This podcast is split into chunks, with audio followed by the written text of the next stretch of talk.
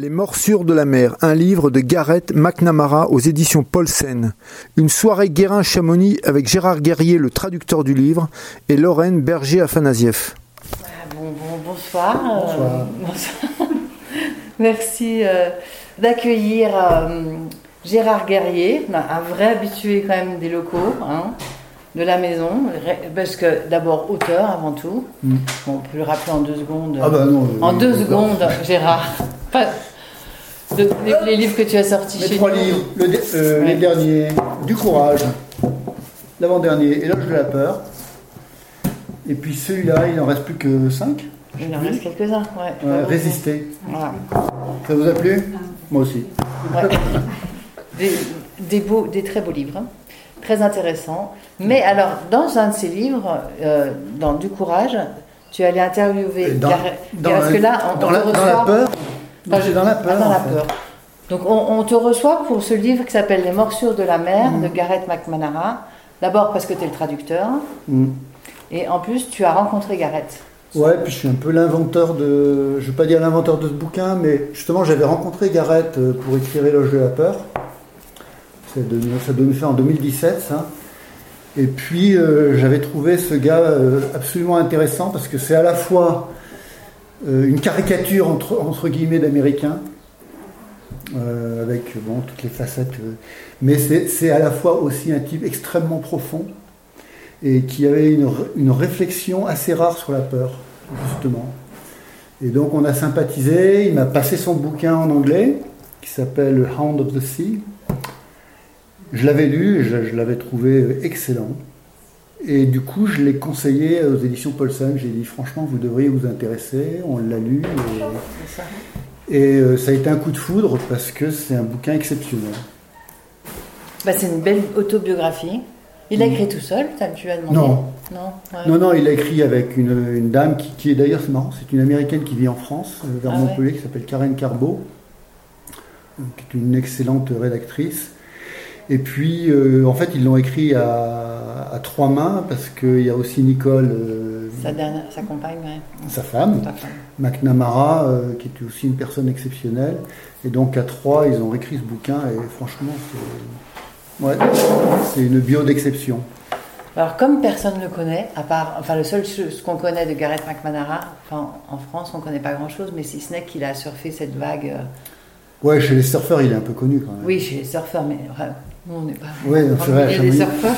Euh, Oui, bah, il, il a eu effectivement, pendant un moment, parce que les, les records sont faits pour être battus, il a eu le record de, de la vague la plus, la plus haute surfée, qui faisait 70 pieds, ça devait nous faire 24 mètres, quelque chose comme ça, à Nazaré. Et puis, il a découvert, c'est lui qui a découvert le site de Nazaré, qui a lancé le site de Nazaré, etc. Donc c'est un type assez exceptionnel. Ça vous dit quelque chose? Vous voulez voir Nazaré. images? Nazaré, Portugal. Donc on est à, en gros, on va montrer regardez, tout de suite les images On est à une heure et demie, euh, à une heure et demie au nord de Lisbonne. C'est un petit village de pêcheurs, ou plutôt c'était un village, de- un petit village de pêcheurs. euh, ensuite, qui a été transformé en station balnéaire. Euh, c'est très tranquille. Enfin, c'était très tranquille bah, quand on y allait l'hiver. Et puis depuis que la vague a été découverte, c'est devenu le Chamonix, le Chamonix des surfeurs en hiver. Et bien maintenant, on va s'intéresser au personnage. hein. Ah on ouais, va commencer que- sa biographie parce qu'elle est géniale. Enfin, moi j'ai trouvé ça génial. Parce qu'en en fait, j'ai cru que c'était un bouquin que sur le surf, mais non, pas du tout. C'est C'est la, vie- la vie d'un sacré bonhomme dans un sacré environnement. c'est pas ça. Ah oui, alors ce qu'il y a d'exceptionnel quand même à Nazaré, parce que vous pouvez y aller, c'est pas si loin finalement, euh, en hiver, c'est qu'on a accès, euh, donc c'est une pointe, il y a un fort, et on peut se mettre sur la falaise, et on voit les vagues qui arrivent, euh, c'est- le seul site au monde où on peut voir ça euh, en, arrivant, en arrivant à pied, c'est incroyable. Quoi. Bah, T'y es allé, enfin, t'es allé l'interviewer là-bas, toi. Ouais, j'ai même surfé là-bas, Oh. mais bon, non, elle- Il meurt. mais la vague faisait que 3 mètres. Faut pas le dire. Mais je peux Bon. dire, j'ai surfé à Nazaré. Je vais commencer quand même sa bio. Je suis née à Stockbridge, bien connu pour son internat privé à 1 ou 2 km du festival de musique classique de Tanglewood, à l'ouest de Massachusetts, un pays de forêts et de lacs. Ce lycée inter- raciale, internationale et progressiste, avait basé sa pédagogie sur les idéaux de la charte de l'ONU. Mon père, Laurence, y était à la fois prof d'anglais, de latin et coach de baseball. Ma mère travaillait comme une surveillante en charge de l'internat des garçons. Je suis un bébé du Summer of Love, né le 10 août 1967. Et ça, c'est vraiment le Summer of Love. Plus tard, cette même année, ma mère a touché un petit héritage. Elle a rassemblé nos affaires et nous avons mis le cap vers l'ouest direction la Californie. Nous avons traversé Berkeley avec notre vieille guimbarde le jour d'une manifestation d'étudiants. Les rues étaient pleines de hippies brandissant des pancartes et de flics en tenue anti-émeute. Au pied d'un feu rouge, des étudiants chevelus découpaient le grillage de People's Park avec de grosses cisailles. D'après le gouverneur Ronald Reagan, le campus de Berkeley est un paradis pour les sympathisants communistes, les contestataires et les déviants sexuels. Même si mes parents n'étaient plus étudiants depuis bien longtemps, ils se sont parfaitement intégrés à ce nouvel environnement. C'est là qu'est né mon frère Liam. J'ignorais alors que la Providence venait de m'offrir un allié et un complice. En revanche, Bien qu'âgé de deux ans à peine, j'ai vite compris que je n'étais plus le seul bébé de la famille. Donc là. Ouais, donc c'est. Enfin, là, on a les racines d'un. J'allais dire d'une. C'est même pas une tragédie, c'est une tragicomédie. Ouais. Euh, mais il y a beaucoup de choses. Donc il, naît dans un, euh, au sein d'un couple de ce que les Américains appellent les liberals, donc de, gauche. Hein, euh, la Stockbridge, c'est près de Woodstock, en fait. Mm. Euh, et euh, ouais, donc on est dans les années, bah, ça doit faire 69. Ça. Bah, oui, il est né en 69. On est vraiment euh, en, plein, en plein Woodstock, etc. Mm. Et on va voir que, alors nous aujourd'hui, on a une image de cette époque assez idyllique finalement, hein, mm. Summer of Love, etc. on va voir que bon, c'était pas, si, pas si simple. Il faut, être enfant, quoi. J'avais 4 ans quand j'ai pris ma première bouffée de marijuana. Chaque soir ou presque, lorsque la nuit tombait, les adultes se rassemblaient pour fumer, chanter, pendant que l'un d'eux grattait la guitare. Une routine. Après avoir nettoyé et rangé la vaisselle, ils s'asseyaient en cercle dans le salon et faisaient circuler le chilum. D'autres enfants avaient rejoint la communauté. Sévine, dont les parents vivaient... Sévine, dont les parents vivaient en bas de la colline, avait dans un dôme géodésique et et, Luba, une fille avec qui je, me suis, je suis toujours en contact. Un soir, passant d'un adulte à l'autre, probablement tout nu, j'ai repéré la pipe immobile entre les doigts d'un type qui n'en faisait rien. Après m'être penché, je l'ai attrapé et j'ai aspiré tant que je pouvais. Un membre du groupe m'a repéré et me l'a aussitôt reprise. J'ai couru hors de la maison vers l'herbe jaune et brillante. Ça devait être l'été. Il faisait chaud. Le soleil déjà bas brillait au travers des pins. J'avais très soif et je courais partout à la recherche de quelque chose à boire. Quand j'ai trouvé des pots de lait entreposés contre l'atelier, sachant qu'ils étaient en général emplis d'eau, j'ai réussi à en emporter un à ma bouche pour avaler une ou deux gorgées. Mais quelque chose clochait. Mes joues et mon nez étaient mes joues et mon nez étaient comme du feu et mon gosier semblait avoir été piqué par un essaim de guêpe. Bien que pleurant rarement sur le coup, j'ai hurlé comme un chaton qui dérouille face à un gros matou. Alerté par mes cris, les adultes se sont rapprochés. Je tenais encore entre mes mains le pot de ce qui était, sauf pour moi, de l'essence, mais du pétrole. Une maman de la communauté m'a soulevé par les bras et m'a ramené dans la cuisine, où elle m'a forcé à boire du lait entier, froid et crayeux. J'étais dans les vapes, complètement nauséeux. Où étaient mes parents? Aucune idée. Je n'avais pas peur, tout comme ces femmes qui me forçaient à ingurgiter du lait. Elles étaient probablement trop défoncées pour exprimer leur peur ou toute autre émotion. En tant que père, aujourd'hui, si mon fils avait avalé de l'essence, je l'amènerais de toute urgence à l'hôpital. Mais elle, elle continuait à me verser du lait dans le gosier pendant qu'un chevelu grattait sa guitare à côté. Ouais, Ambiance. Et, ça, c'est, ce n'est qu'un petit épisode. Oui, parce qu'il y en a plein. T'as l'épisode où il, où il, tu sais, le, avec cactus, là. Il y en a trop. Ah, Patrice aussi. À un moment, il y a, il y a donc ils font une, pareil, hein, toutes les semaines, ils faisaient des soirées un peu fumettes, quoi. Et, puis, de temps en temps, une fois par mois, il y avait la fumée cactus. Euh, donc c'est un cactus euh, hallucinogène, je ne sais pas comment il s'appelle. Et là, c'est du peyote, c'est ça. Et donc là, ils prennent les, je ne sais pas si c'est des graines ou les fruits. Mm. Et en fait, ils font de la cuisine avec, et puis bon, ils shootent avec ça. Et lui, il, a confondu ça avec des Smarties. donc il devait avoir 5 ans et il, en a avalé euh, comme jamais et ça a été, euh, ça a été le trip de sa vie. Et il devait avoir 5 ans, je crois. Solide. Ouais, ouais, ouais, non, mais non, ça, ça c'est le début. Ça. En fait, il faut comprendre pourquoi il est, il est solide. Et, ça, c'est la maternelle, ça. Je peux retenir ma respiration pendant 4 minutes et 30 secondes. Ça, c'est l'adulte qui parle. Mais cette fois-là, j'ai chuté si fort et tourneboulé si longtemps dans la machine à laver que ma vision périphérique a disparu pour faire place à une galaxie d'étoiles noires, où se trouvent le haut et le bas, et puis les démons de l'océan m'ont relâché. J'ai fait surface comme un bouchon, juste le temps d'ouvrir la bouche et d'avaler un peu d'air avant que la prochaine vague de 20 mètres ne m'entraîne vers le fond pour une nouvelle séance de boxe. Les lèvres bleues, suffocant et ne sachant plus où j'étais, j'ai été récupéré par des surfeurs puis par mes équipiers en jet ski. Durant toutes ces années à surfer des grosses vagues, mon cerveau, plus d'une fois, a souffert d'hypoxie. Ma mémoire doit ressembler à un vieux chiffon troué. J'ai par exemple du mal à, contextualiser un événement. Je peux me souvenir de certains détails comme du nom du gars qui était avec moi au line-up un jour où j'ai failli me tuer tout en étant incapable de savoir quand, car ensuite tout s'embrouille. Les autres, mes premières années d'école primaire sont encore plus troubles probablement à cause de l'habitude qu'avaient mes parents d'échanger leurs marmots en fonction de l'humeur et du temps. Liam et moi étions un peu comme ces ferries de nuit qui traversent la baie mais qui ne font que se croiser. Tandis que Laurence a vécu dans la petite maison sur la colline près, de, père, hein, près de Casadero avant de revenir à Berkeley, Malia, donc sa mère, était en pleine période gitane, toujours en mouvement vers d'autres horizons, inévitablement déroutée par un autostoppeur ou un gourou défoncé sorti droit de la jungle pour lui donner des conseils avisés ou lui, lui lire les lignes de la main. À mi-chemin, elle était capable de changer radicalement de cap, quitte à retourner sur ses pas. La plupart du temps, mon père ne savait pas où elle était, et moi non plus d'ailleurs. Bah, alors, ce qui est drôle, c'est enfin, ce que Garrett raconte, c'est strictement vrai. Hein. Il, a effectivement des vrais problèmes de mémoire. Euh, donc, il est incapable de donner des dates, par exemple. Euh, il, a des images, mais euh, quand on lui demande, mais ok, à Maverick en 2016, etc., sa chronologie, il ne sait pas faire. Mm. Et, c'est le résultat. tous ces traumatismes et tout. Absolument. Puis l'autre, enfin moi, il, il est quand même bien cassé de tous les côtés. Il manque de structure. Et, puis, ce qui, ce oui, ce qui est drôle aussi, c'est qu'il est incapable de, de, maintenir. Enfin, drôle. Si, si, si, c'est marrant parce que c'est un gars charmant. Il est incapable de, maintenir, de se concentrer sur, une, sur un objet pendant plus de deux minutes. C'est un déficit d'attention. Et bah. puis aussi, il est sourd de l'oreille gauche.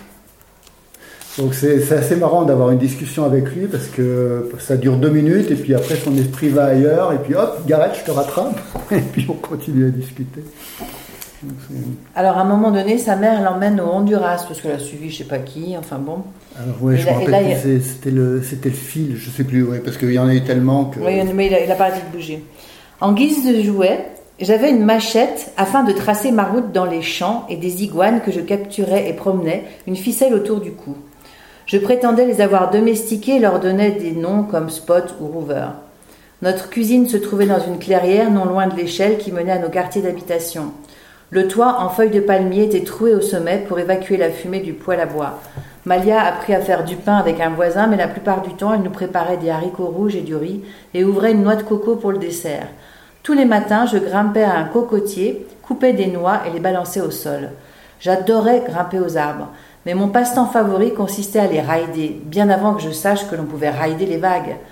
Tout ce dont j'avais besoin était d'un petit ménomite pour m'aider, et les balatas francs avec leurs feuilles luisantes se prêtaient le mieux à mon jeu en, en permettant un atterrissage amorti. Je grimpais au sommet d'un arbre, encore jeune, à proximité d'une clairière, et une fois sur la branche la plus haute, je donnais le signal à mon copain, il abattait l'arbre à coups de machette et je glissais jusqu'au sol. Alors, il y a plusieurs choses intéressantes dans ce passage. C'est que, euh, d'abord, Gareth, quand il est gamin, il a peur de l'eau. Il, explique d'ailleurs, il a un traumatisme à un moment, il y a, ah une espèce de poisson, il appelle ça un poisson coq, ouais. Et pour lui, c'est une, bête avec euh, horrible, avec un monstre. Et donc, euh, il y a une, une frousse totale de la, de la mer à cause de ce poisson et à cause des requins. Et puis, ce qu'il y a de drôle aussi, c'est que donc ils descendent dans le sud jusqu'au Honduras. Euh, donc où, il y a sa mère euh, qui est en couple avec un, autre camé. Hein. Mm. un Mexicain jaloux. Un Mexicain jaloux qui la boxe. Et leurs voisins, c'est des Ménonites. Vous savez, c'est cette secte religieuse américaine euh, qui, qui, s'approche. C'est un peu les salafistes chrétiens, on va dire, pour faire simple. Vous savez, qui s'habillent encore avec les, en bleu, avec les, grands chapeaux, etc. Donc c'est intéressant le contraste entre les Ménonites et puis, euh, et puis ce couple de camés qui, sont. Et c'est là d'ailleurs où sa mère le confie à un paysan et qui dit qu'il découvre, euh, parce qu'à un moment donné, elle le quitte, ouais, au Mexique, carrément au Mexique. Et il découvre pour la première fois une table, une chaise, manger avec des couverts. Il n'avait jamais appris. Ouais, à l'âge de 6-7 ans, il découvre qu'on pouvait manger derrière une table avec des Et avoir des horaires pour aller se coucher. Enfin bon. Ouais, c'est quand, même, quand même une vie spéciale. Hein. Ouais. Ah, ça, il n'y a pas de doute là-dessus. Mais c'est pas fini. Après, là, il retourne en Californie, parce qu'à un moment donné, son père le récupère avec son frère. Et son père avait ouvert un restaurant. Ouais, son père qui était aussi euh, gravement. Euh, oui, bien, bien branché. Ouais, bien, Un jour, de retour du restaurant, Laurence nous a tendu 100 dollars chacun. Du jamais vu. C'était, je crois, en 1974, deux ans après l'invention des roues en uréthane. Il avait 7 ans. Qui allait révolutionner la pratique du skateboard. Dans le quartier de Dogtown, c'était la grande époque des Z-Boys, des skaters qui écumaient les trottoirs de Venice Beach à Los Angeles et qui bâtissaient les fondations de la, de la culture skate. Elle était d'ailleurs largement inspirée par la gestuelle des surfeurs de Santa Monica. Mais nous en ignorions tout. On savait juste que notre père nous avait filé 100 dollars, c'était bien la première fois qu'on voyait autant de blé. Et on s'est rendu directement au magasin de skate près de l'université pour acheter des planches Banzai en alliage, quatre roues Road Riders, des trucks, et nous voilà partis. Bientôt dévoré par la pratique du skate et du BMX, je suis persuadée qu'il a fallu une intervention divine pour que nous ne soyons pas virés comme des malpropres de l'école, car nous nous sommes vite spécialisés dans les sauts et les rampes. Pour les sauts, pas de problème, toute rupture de pente était une occasion de s'envoyer en l'air. On chapardait des casiers en plastique, de bouteilles de lait derrière l'épicerie du coin, on les liait ensemble avec tout ce qui nous tombait sous la main, des ficelles, des collants, des ceintures. Nous installions une rampe en bois avec deux planches de bois par quatre assemblées côte à côte. Cela fonctionnait plutôt bien, sauf quand la roue avant du vélo butait contre la rampe. Plutôt que de nous envoler, on se crachait misérablement sur l'obstacle. Ouais, c'est sa, période urbaine, ça. Ouais. C'est un gamin, des, un gamin des rues, mais toujours pas de mer. Hein. alors qu'ils sont, euh, ils sont au bord de la plage, ils sont à San Francisco. Mm. Enfin, au bord de la plage. Non, au bord de la mer. à Berkeley, toujours. Ouais, ouais, bah c'est. Mm. Euh, enfin, toujours, ils sont revenus, quoi. Ils sont, oui, après le Honduras. Mm. Donc, c'est sa période urbaine. Et après. Euh, Mais il était déjà casse-cou, quand même. Super casse-cou, quoi. Dans, tout ce qu'il faisait. Ouais, ouais, ouais, il, allait bien, Puis son frère aussi. Son frère est peut-être encore plus casse-cou. Oui, Liam. Enfin, c'est pas fini la période hypnie-paternité. Un matin, Malia nous a confié que nous allions rejoindre une nouvelle famille, la famille du Christ. Ah Désormais, nous devions la, considérer comme la sœur de Jésus, puisque Dieu était son père et Jésus le fils de Dieu, alors Malia ne pouvait être que sa sœur. Liam et moi étions un peu jeunes pour comprendre cette logique, car si Dieu était également notre père, notre mère devenait notre sœur. Elle nous a attifés d'une tunique blanche qu'elle avait cousue avec des draps. Il y avait un trou pour la tête et on nouait la taille avec une cordelette. Il fallait porter cette tunique sans short, ni slip, ni chaussures, comme Jésus. Même si se balader à poil n'avait rien d'exceptionnel pour moi, l'idée de me déguiser en ange d'Halloween avec mes jambes maigres qui dépassaient de la toge me remplissait de honte. À son tour, Malia a enfilé sa tunique, elle s'est drapée dans sa couverture de l'armée et allumé le feu. La matinée était déjà bien avancée, c'était une heure inhabituelle pour faire un feu de camp. Elle a ensuite balancé ses robes et ses chemises dans les flammes, a retiré son petit porte-monnaie de son sac en cuir à franges, puis on a sorti quelques billets fripés pour les brûler avec le sac.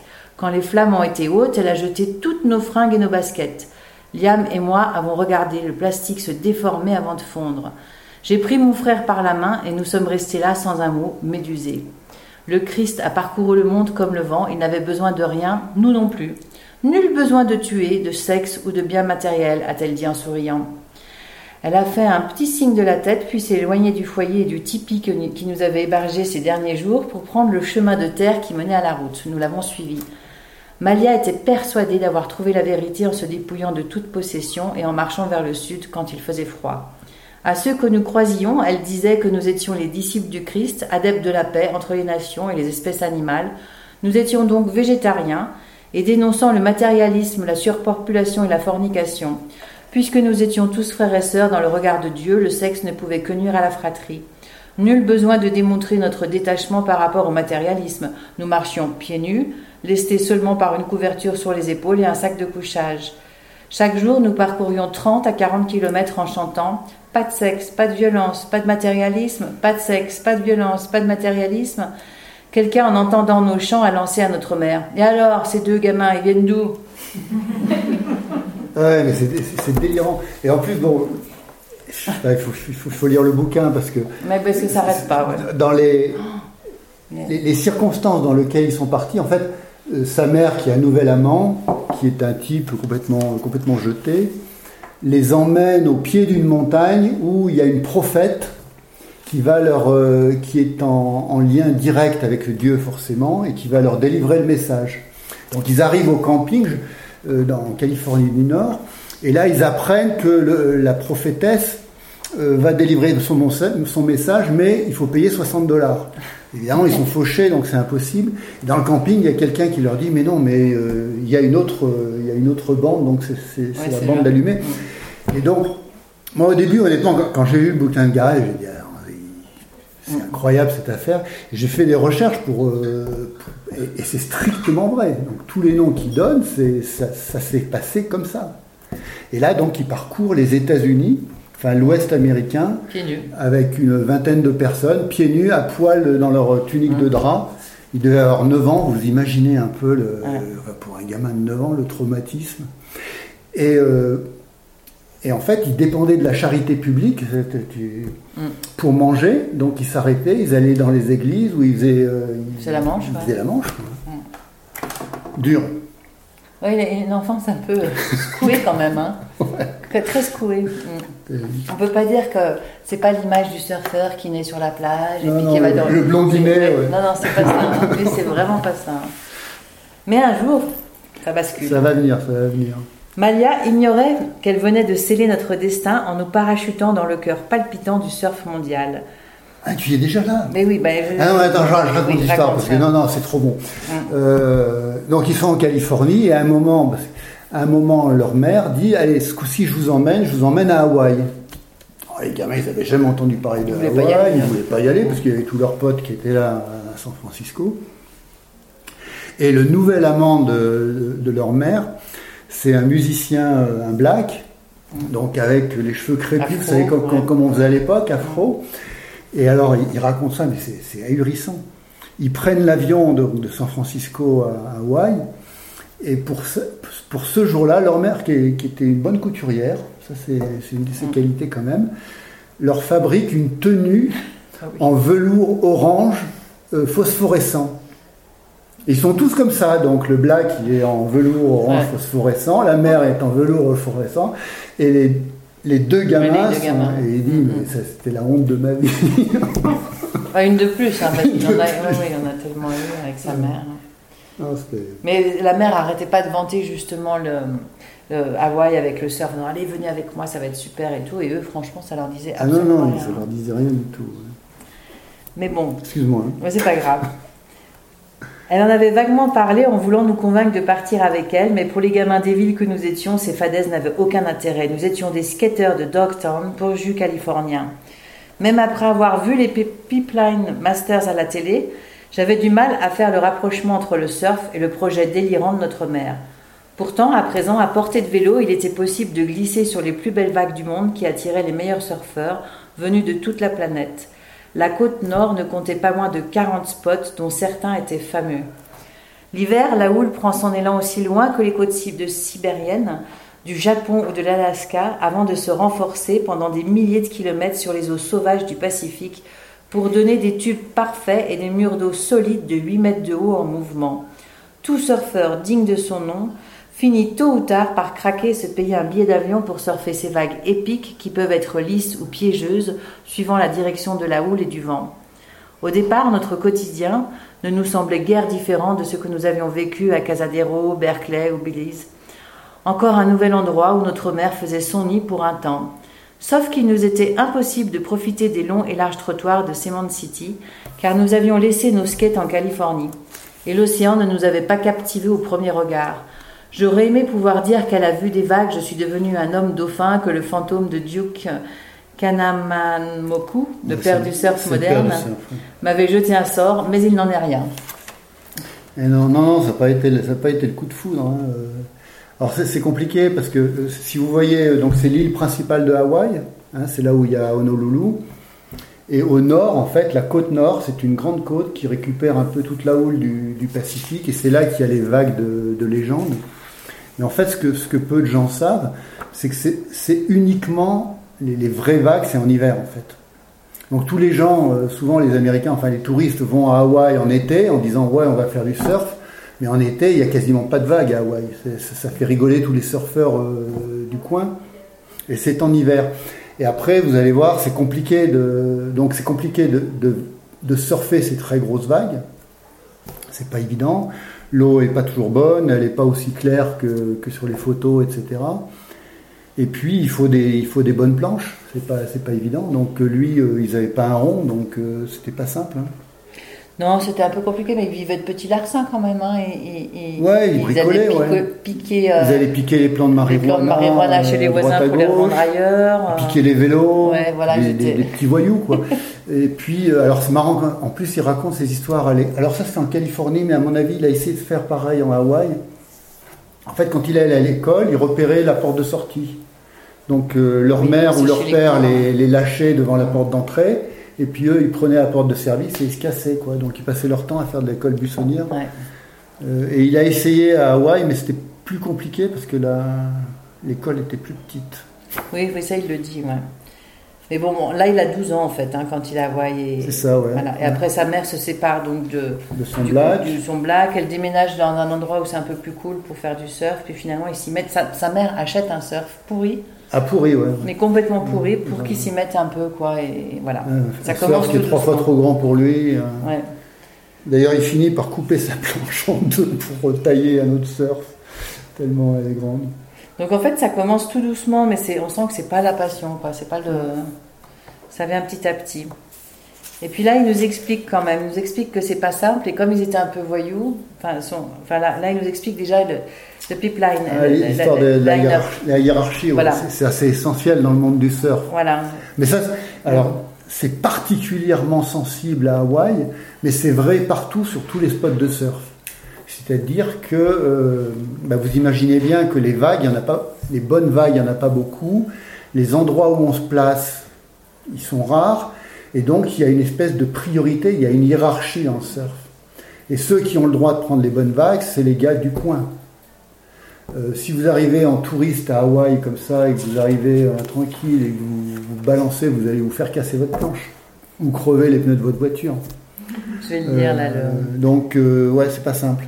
Donc Pipeline, c'est un endroit où il y a beaucoup de. Bah, Pipeline, c'est un des grands spots de, la, de la, côte nord. Ouais une stricte hiérarchie règne sur le line-up. Le line-up, c'est là où les, les surfeurs s'alignent en fait avant de prendre la, la, vague. Dans la plupart des spots de la côte nord, au sommet de la pyramide, on trouve les Hawaïens, amateurs de grosses vagues, puis d'autres Hawaïens pur jus, ensuite les Baols. Les Aolés. Ah, les Aolés, c'est les, les, blancs, c'est les Hawaïens blancs. Les Aolés qui envoient du lourd et qui vivent toute l'année sur la côte, puis les autres Aolés résidents, Viennent enfin les surfeurs étrangers qui se sont fait un nom et qui participent aux compétitions hivernales. Et en dernier, les petits jeunes du coin qui promettent. alors ce qu'il faut quand même savoir, c'est que les Hawaïens du cru, euh, la taille moyenne c'est 1m80 pour 120 kg. Donc vous n'avez pas, hein. avez pas envie d'avoir des histoires avec eux. Cette hiérarchie encore plus marquée à Pipeline, au sud-ouest de Sunset, où la vague principale déferle très près de la plage. Le site est engorgé tout l'hiver par des surfeurs, photographes, organisateurs de compétitions, sponsors, spectateurs, touristes et des genoux comme moi qui pensent avoir enfin le niveau pour se mesurer à cette vague mythique. Pipe est le spot le plus dangereux de la planète océan. Les surfeurs s'y brisent les bras, les jambes et le dos, se font entailler, découper et massacrer. Pipe a dérobé plus de vie que n'importe quel autre spot. La vague principale que l'on peut voir sur les posters paraît lisse et parfaite, mais la vérité est autre, car elle déferle sur un fond de deux mètres à peine. Son premier reef break à environ 70 mètres du rivage est une suite chaotique de replats dentelés avec des creux, des pointes et des têtes de corail causant de gros remous. Ceux-ci peuvent vous éjecter de votre planche et détruire un ride parfait en l'espace d'une seconde ou vous projeter sur un pic de lave pour vous empaler comme au temps des croisades. Ce riff, lorsque la houle vient de l'ouest, soulève une vague de 2 à 4 mètres qui s'enroule pour donner un tube lisse, le rêve de tout photographe. Pour le prendre, il faut partir sur la vague sans aucun esprit de recul, tant le mur est vertical, et sans perdre une seconde, placer sa planche en équilibre sur les rails. Le barrel est profond. Si le surfeur assure, il pourra surfer pendant une dizaine de secondes jusqu'à toucher le sable avant de marcher sur la plage, comme s'il venait de traverser Cam Highway. une petite parenthèse sur la difficulté de traduire un ouvrage comme ça. Oui. Euh, ça a été très sport parce que d'abord, il y a de l'argot californien. Ensuite, il y a surtout un argot de surf et savoir euh, qu'est-ce que je gardais en anglais et qu'est-ce que je gardais en français? En fait, j'ai choisi, euh, avec l'éditrice, hein, on a choisi de, parler comme les surfeurs. Euh, donc c'est pour ça qu'on dit rider, le line-up, parce qu'un surfeur, il, il, parlera de line-up, il parlera pas d'autre chose, il parlera de barrel, de tube. Euh, et évidemment, après, après on a un lexique parce qu'on veut que tout le monde puisse le lire. Euh, on apprend beaucoup de choses sur ça, enfin, c'est génial. Ouais, ouais, ouais. Ah Moi aussi d'ailleurs. Et se dire qu'il reste que 10 secondes, enfin tout, tout ça pour 10 eh secondes de plaisir, quoi. Quand, quand, nous on fait du ski, on se dit, ouais, quand même. Ouais, non, c'est sûr, c'est un peu plus long hein. quand même, hein, le ride. Ouais, ouais, tu restes pas, tu restes pas une minute sur une vague. Mm. Ou alors ça doit, ça doit arriver une fois dans une vie, quoi. Ouais.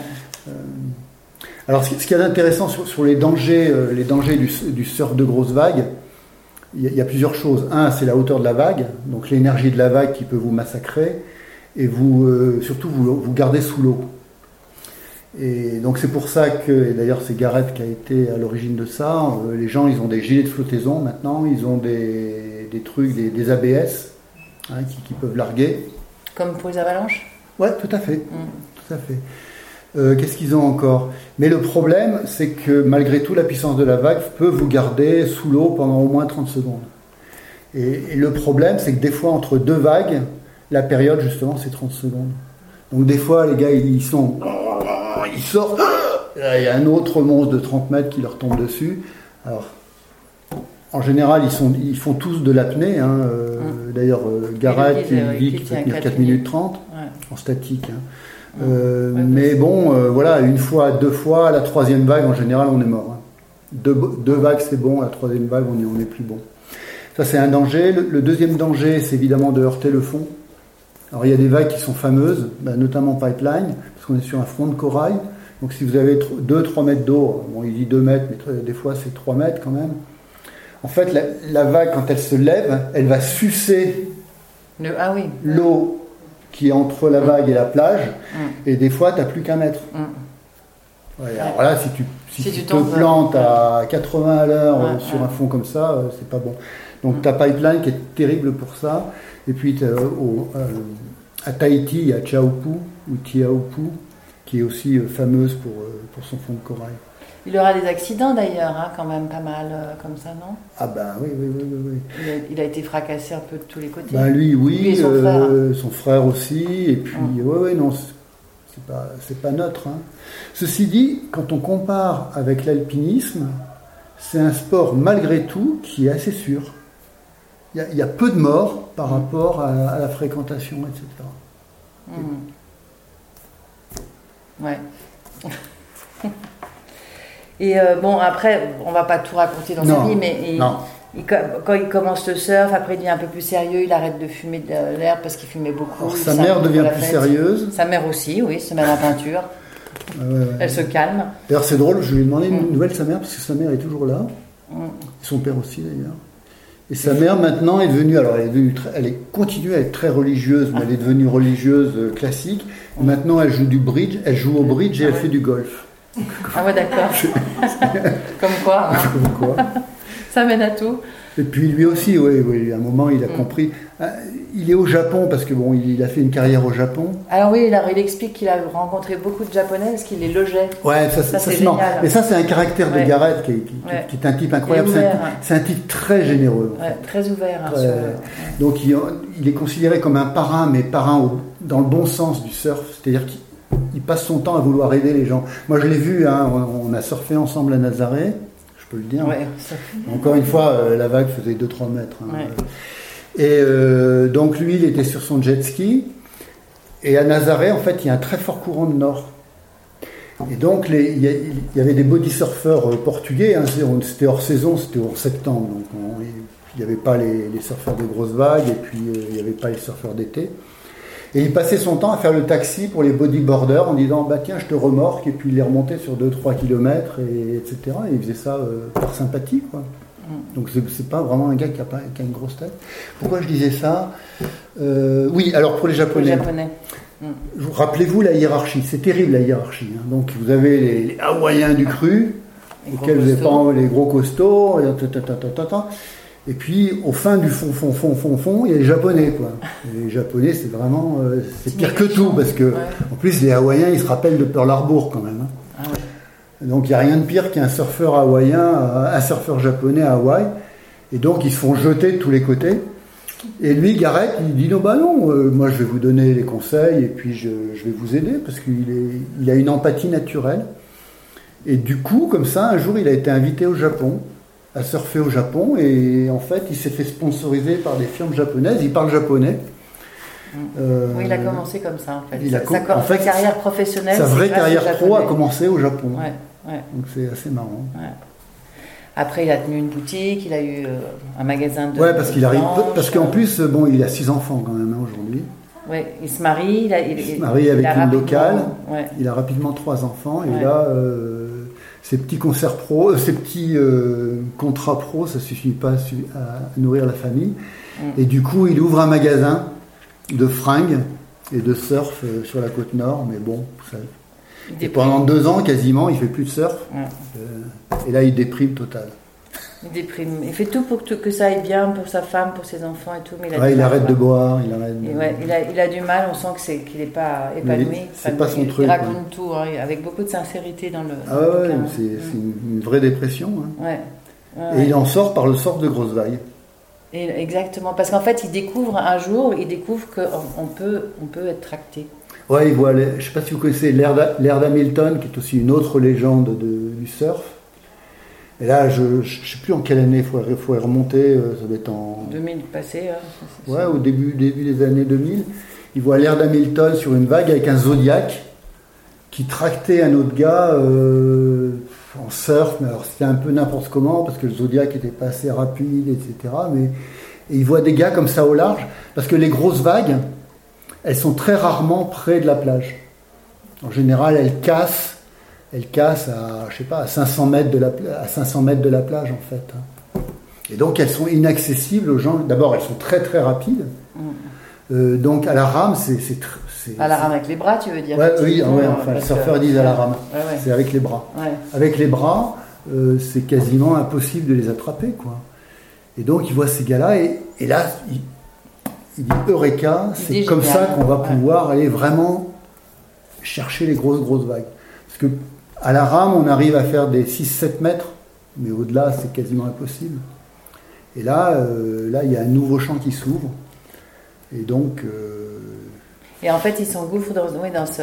Ben, ça, se passe avec plusieurs personnes parce qu'il y a celui qui tracte, qui est en général ah, un, surfeur aussi. C'est une équipe. Hein. C'est une équipe. C'est une vraie équipe. C'est aussi un surfeur, hein, on est d'accord. C'est tous des surfeurs. C'est que des surfeurs entre eux en fait. C'est tous des surfeurs. Et ils échangent des rôles. Quoique, moi, Nazaré m'a proposé de le tracter, j'ai dit non. Je me sentais pas. Euh, ouais, mais surfeur bah, Pas vraiment, je suis body surfer. Hein. Body surfer, c'est ceux qui ont des planches. Euh, bon, je monte pas sur le surf, quoi. Je me fais trimballer dans la vague, mais. Ouais. Et ouais, enfin bref. Oui, c'est une équipe. Il faut, le, il faut le remorqueur, il faut le surfeur évidemment, et puis à Nazaré, il faut un surfeur, de, un, un jet skieur de sécurité pour aller vous récupérer au milieu du bouillon et puis il faut un quatrième membre, c'est celui qui est sur la tour qui va spotter, c'est le spotter, qui va à la radio va dire attention là il y a la bonne vague, etc. Donc c'est vachement. Ouais, c'est pas, c'est un vrai sport d'équipe. Et c'est là où donc où, il s'est mis à exceller quoi. Ouais. Mm. Ouais, alors c'est intéressant parce qu'il explique euh, sa relation avec la peur. Oui. Bah, là où il s'est fait le plus peur, c'est quand même dans cette histoire en Alaska où il a voulu rider. Euh, ça, c'était quand même hallucinant cette histoire. Ouais, il y, a tellement de trucs hallucinants. Il a voulu rider en fait à, la vague provoquée par la chute d'un glacier. Quand le glacier il vèle, vous savez, euh, vous avez déjà vu les glaciers, à un moment le, le front du glacier s'effondre dans l'eau, et là ça crée une vague un peu comme un. Un petit tsunami, quoi. Ouais, un mini tsunami, une vague de 4-5 mètres de haut. Mais le problème, et ça il me l'a bien montré, parce que quand on était à Nazaré, on était sous les falaises. Il me montrait un peu son, jardin, quoi. Et la falaise, elle fait 100 mètres de haut, hein, Nazaré, quand même. Et on était à, à 15 mètres. Et il me montre la falaise, il me dit Tu vois? Tu vois, cette falaise, c'était une falaise de roche. Hein. Il me dit ben, En Alaska, c'était la même chose, mais là, c'était de la glace. Et toutes les demi-heures, il, y avait un, il y avait un bloc de 10 tonnes qui tombait dans l'eau. Et il me dit, et nous, on était quasiment au pied comme ça de la falaise. Attendre. Et là, il, là, il s'est fait vraiment peur. Mm. Et c'est là, d'ailleurs, je pense qu'il y a eu un moment euh, où il, a, où il a un peu réfléchi au sens de la vie. Mm. Mm.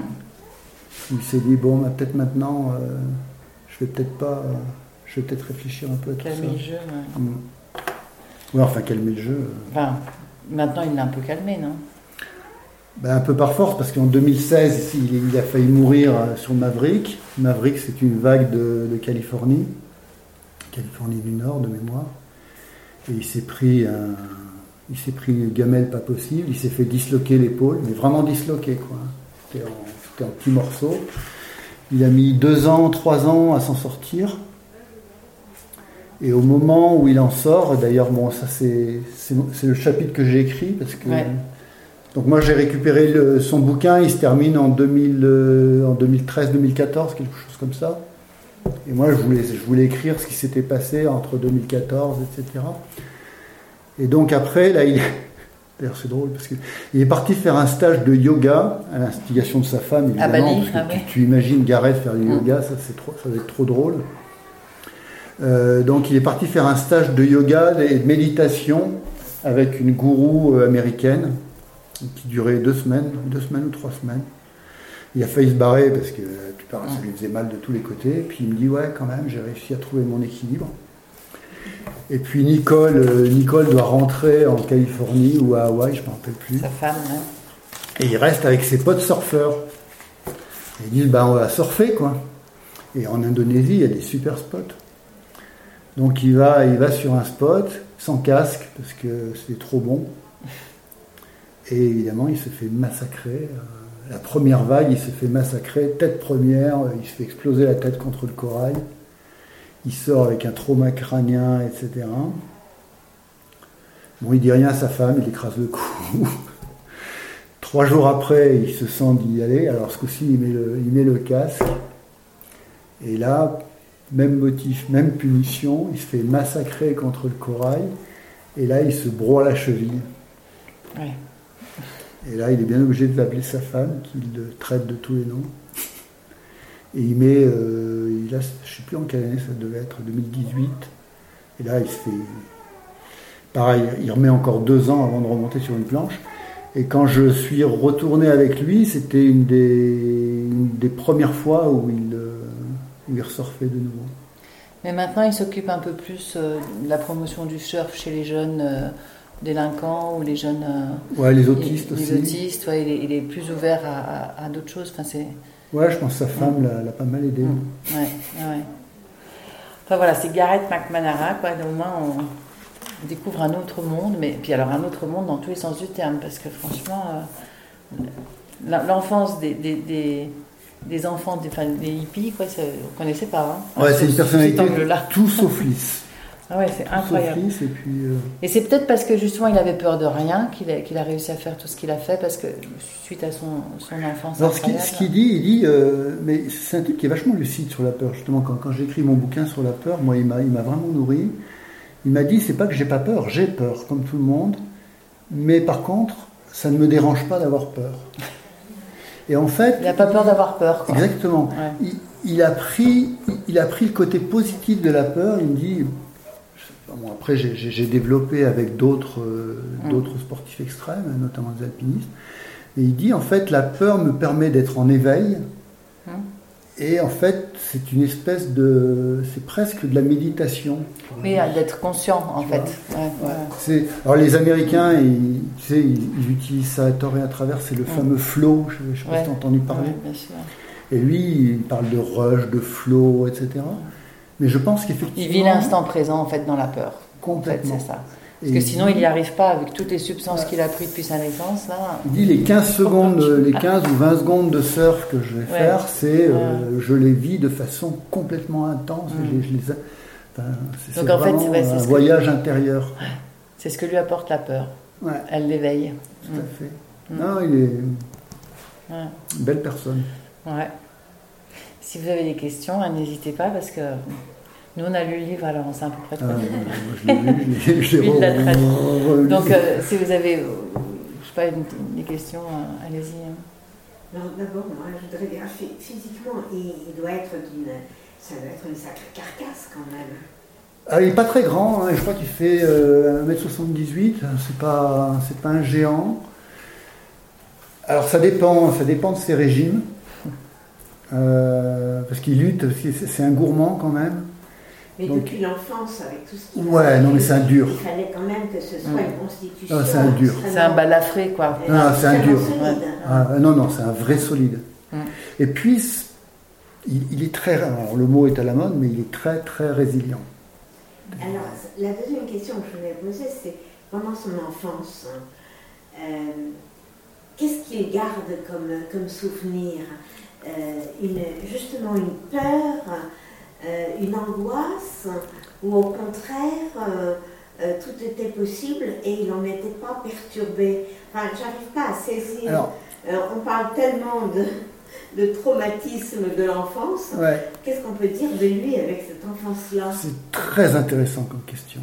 moi, je lui ai posé les questions, évidemment. Hein. C'est qu'est-ce que tu retires de ton enfance, etc. Et il m'a dit, parce que bon, il, est pudique quand même, hein, euh, faut, des fois, il faut aller chercher. Il m'a dit, tu sais, je n'ai pas tout écrit. Hmm.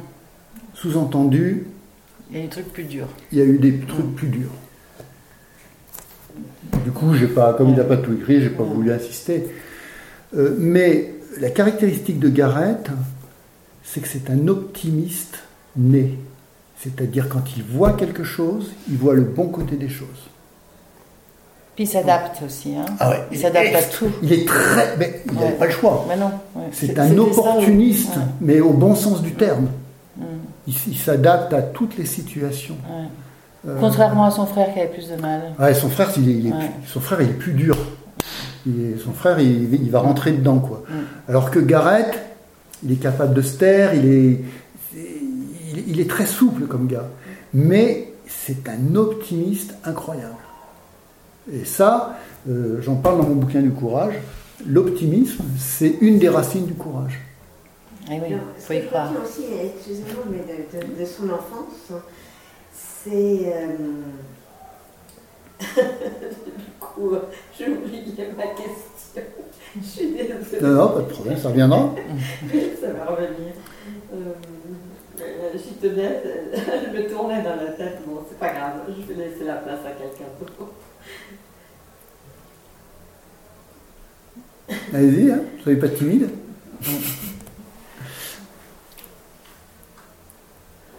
Mais c'est vrai que rien, rien ne le prédestinait à, ça. Quoi.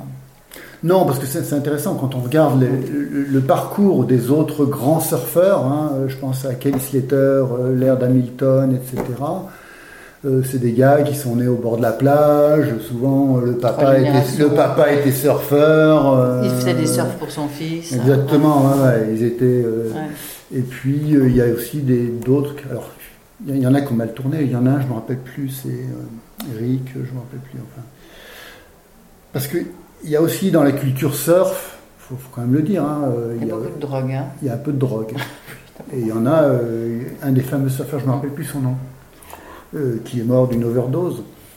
Euh, donc c'est pas simple. Hein, euh, mm. donc c'est un milieu un peu, un peu spécial. Et puis je vous dis, alors ce qu'il y a de drôle à, Hawaï, c'est que vous avez les gros Hawaïens. Euh, je dis les gros Hawaïens, c'est pas, pas insultant parce que c'est, descriptif, hein, c'est leur physique. Hein. Tatoué partout. Ouais, ouais, ouais, c'est juste un problème d'hygiène alimentaire. Et ouais, non, c'est un milieu vraiment spécial.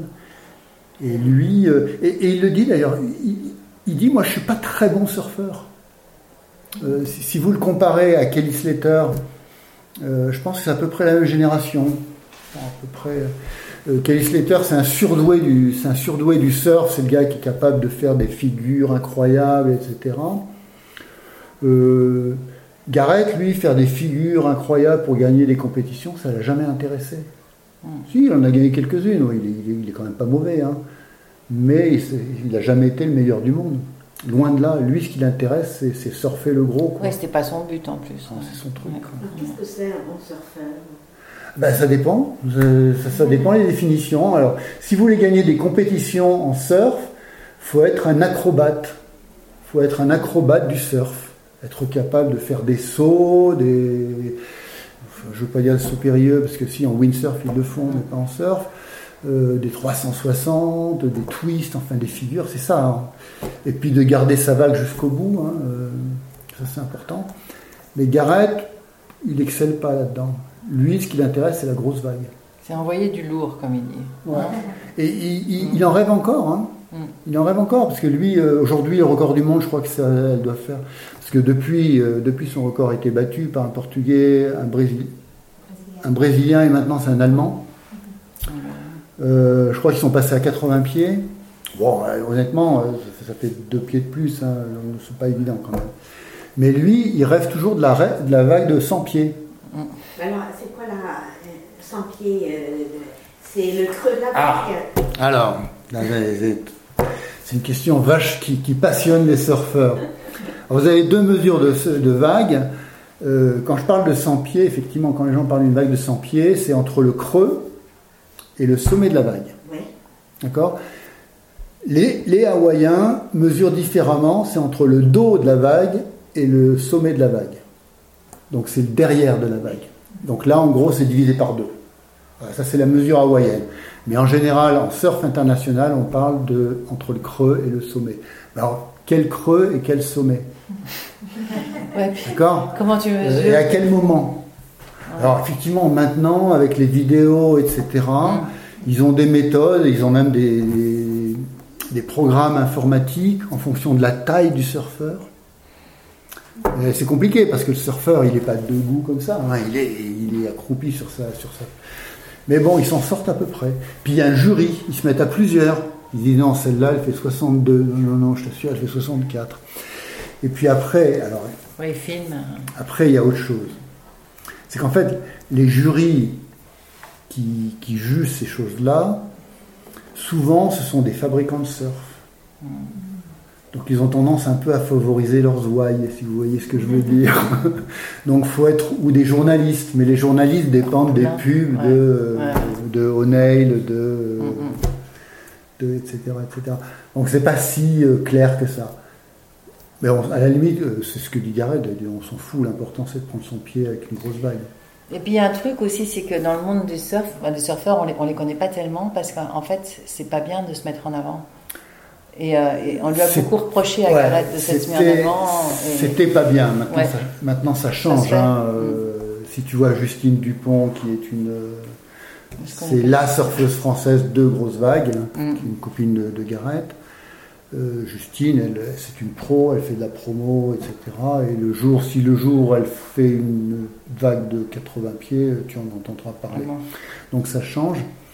Mais effectivement, euh, historiquement, parce qu'en en fait, il y a deux cultures dans le surf. Tu as la culture d'origine, où tu vas faire des figures devant le jury, devant la plage, etc. Puis tu as la culture du surf de grosse vague. Et dans la culture d'origine, effectivement, il n'était pas de bon ton de dire ouais j'ai surfé une vague de 15 mètres. Mais forcément, dans la culture du surf de grosse vague, euh, si tu as mm. fait une vague de 15 mètres, bah, tu, en parles. Hein. Mm. Donc tu vois, il y a un peu, un, peu, clash entre les deux cultures. Il y a une dissonance entre les deux, ouais. Mm. Ben voilà. Tu n'as pas d'autres questions? Non? Bon, ben maintenant, ça est tout sur le surf. Hein. Mais honnêtement, c'est une, c'est une excellente bio. Euh, ouais, franchement, sympa à lire. Hein. Franchement, j'ai, eu beaucoup de euh, plaisir. Hein. Moi, j'ai beaucoup, beaucoup, beaucoup, beaucoup, beaucoup, beaucoup bossé sur la traduction. ça, m'a, demandé euh, trois fois plus de travail qu'un bouquin normal. C'est un style. En fait, il écrit comme s'il parlait à quelqu'un. C'est un ouais, alors voilà, très parlé. Donc, c'est un langage parlé, mais il fallait pas que ça soit non plus bah, trop, pas trop, après, bon, il, y avait, il a fallu que je retravaille, que je change des chapitres. Enfin bon, mm. c'est un peu plus qu'une trad, mais, mm. mais je, ça, je me suis régalé. Ouais, je me suis régalé. Mm. Et puis, puis, il a tout à fait sa place dans notre univers. Oui, je pense que c'est très proche de, l'univers de la montagne. Euh, je pense évidemment aux surfeurs, c'est une évidence, mais au, au, freeride. Euh, Skieur de Pentraide, ça me fait penser. Skieur de Pentraide, bien ça sûr. Ça me fait beaucoup penser à ça. Ouais, ouais. C'est vrai que mmh. si tu vois des Paul Bonhomme mmh. ou. Ouais, ouais, Vivian. Des, des, des Vivian. Euh, c'est le même style. Hein. C'est la même culture. Hein. Et puis le même professionnalisme, c'est-à-dire que derrière l'image, il y a énormément. Il y a, il y a tout ce qu'on voit pas, quoi. Euh... Ben, merci beaucoup, Gérard. C'est un, venu nous parler de des morsures de la mer de Gareth McManara. Merci beaucoup. bonne fin de soirée. Merci à vous.